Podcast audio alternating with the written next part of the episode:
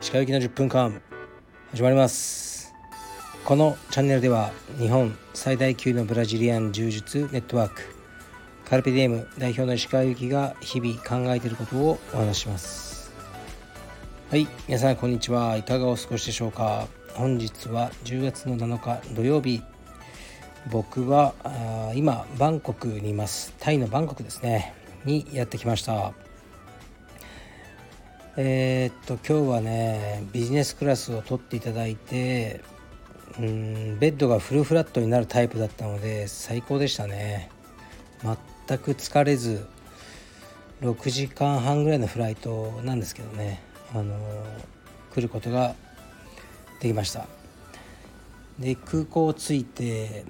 やはりねもういきなりねタクシーの運転手さんが乗ったらもうメーターを動かさないっていうもうもういきなりかよと。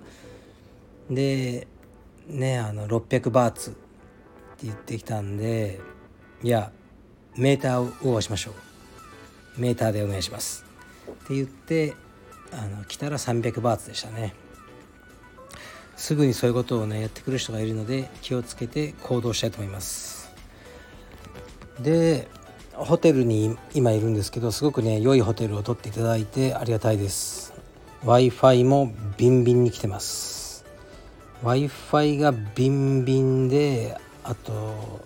ねシャワーの水圧が高い。ねそれが良いホテルの証だと思います。うんいいですね。広くてなんかすごくねあの快適ですね。すでに。で今日の夜はカルペディエムバンコクの、ね、オーナーとご飯を食べに行こうと思ってます。でまだねこっちに来て何もやってないんで特にタイっぽい話はないんですけど飛行機の中で今日は2本映画を見ました。あ3本か。まずは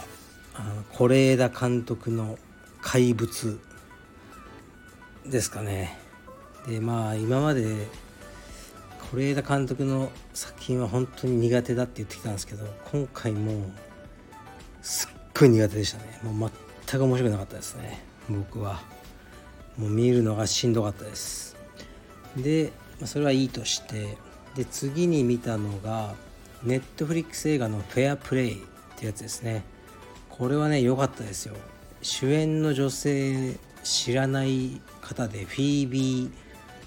ディネバーっていう方だったんですけど演技力が素晴らしかったしこの設定が良かったですね。外資外資っていうか、まあ、アメリカの話か、えー、金融ですね。投資銀行に勤めてる2人が、まあ、社内恋愛で付き合っててでその彼氏のね方が先に出世すると思ってたら、えこの女性の方が先に出世しちゃうんですね。で、まあ、この彼の上司にあたるような立場になってこう2人の恋愛関係が崩れていくって話だったんですけどこの心理描写がね面白かったですね。うんまあ確かにね自分より、ね、急にね彼女の方が収入面とかこう地位とかね上がってくると男はどういう反応になるのかっていうのが面白かったですね。こういう面はねあまり日本もアメリカも変わりがないと思うんですよね。うん。まあ男性ってどうしてもその劣等感抱くと思うんですよね。その稼ぎに対して外見とかいうよりもねあの自分よりこちらの方が稼いでるとかね。そういうあののがあるんじゃないかなと思いますね。だからその辺のね心理がうまく描かれてましたね。うん。この間はね、まあ、全然ちょっと話変わるんですけどうちの息子がまあなんていうかな。まあ今青山道場の近くの小学校に行ってるんですけど、まあ、場所が場所なんでお金持ちの人もいっぱいいるんですよね。でもちろんうちみたいな庶民もいっぱいいるんですが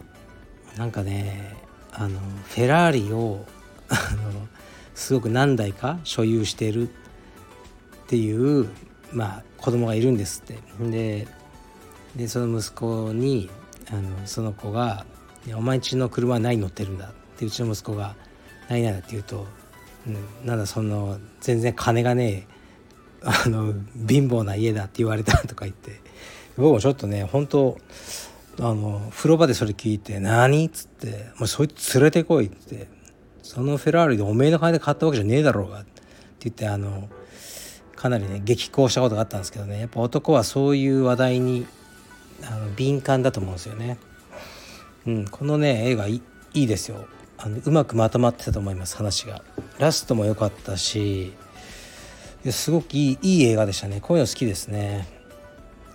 でもう一本見たのはえー、っとねサンドラ・ブロック主演のこれもネットフリックス映画だったと思うんですけどえー、っとバードボックスってやつですね。で見たいなと思ってたけど避けてたんですよね。このね世界の終わりみたいなシチュエーションがあんま好きじゃないんですよ。うんなんか悲しくなるから。でもこれは結構好きでした、うん、評価はあまり高くないようですが映画サイトとか見てると僕は好きでしたねで評価が高くない理由がまああの怪物みたいなのが出てきて人を襲って人類がほぼ死に絶えてしまうような話なんですけど、まあ、正体が何だか分かんないですよね全く。でそれに対して結局分からないじゃないかっていうふうにあのレビューとかで書いてる人がいっぱいいたんですけど僕はそこじゃないんですよね。あの分からなくていいし分からないままこう人が死んでいくところがまあ良かったというか不気味でこの映画良くしたんじゃないかなと思うんですけどね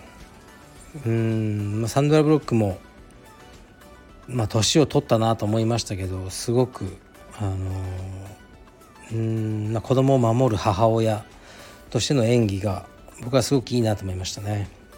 から映画をね立て続けに3本見て気づいたらバンコクに着いてたって感じですね。いや本当にね良かったですね。ビジネスクラスの何がいいかというとラウンジがいいんですよね。空港行って早めに着いてあのラウンジがねラウンジ感いいですよね。はい。まあだけどね。うん飛行機ってこう何ていうかこの収入とかの違いをまざまざと見せつけられる数少ない何ていうかのシステムですよね。今そのあまり収入とかそういうことでねこう人を区別しちゃいけないって風潮だと思うんですけどもうね飛行機はあからさまにまずはファーストクラスの皆様どうぞでビジネスクラスの、ね、方々どうぞ。で最後、うんね、あのお金持ってないあのエコノミーエコノミーですからね。の人はいどうぞ入ってください。みたいな感じになってで最初にファーストとビジネスの人が座りますよね。でファーストはもうすごく一番前だからもう見えることもないですよね。で僕らね普通のエコノミー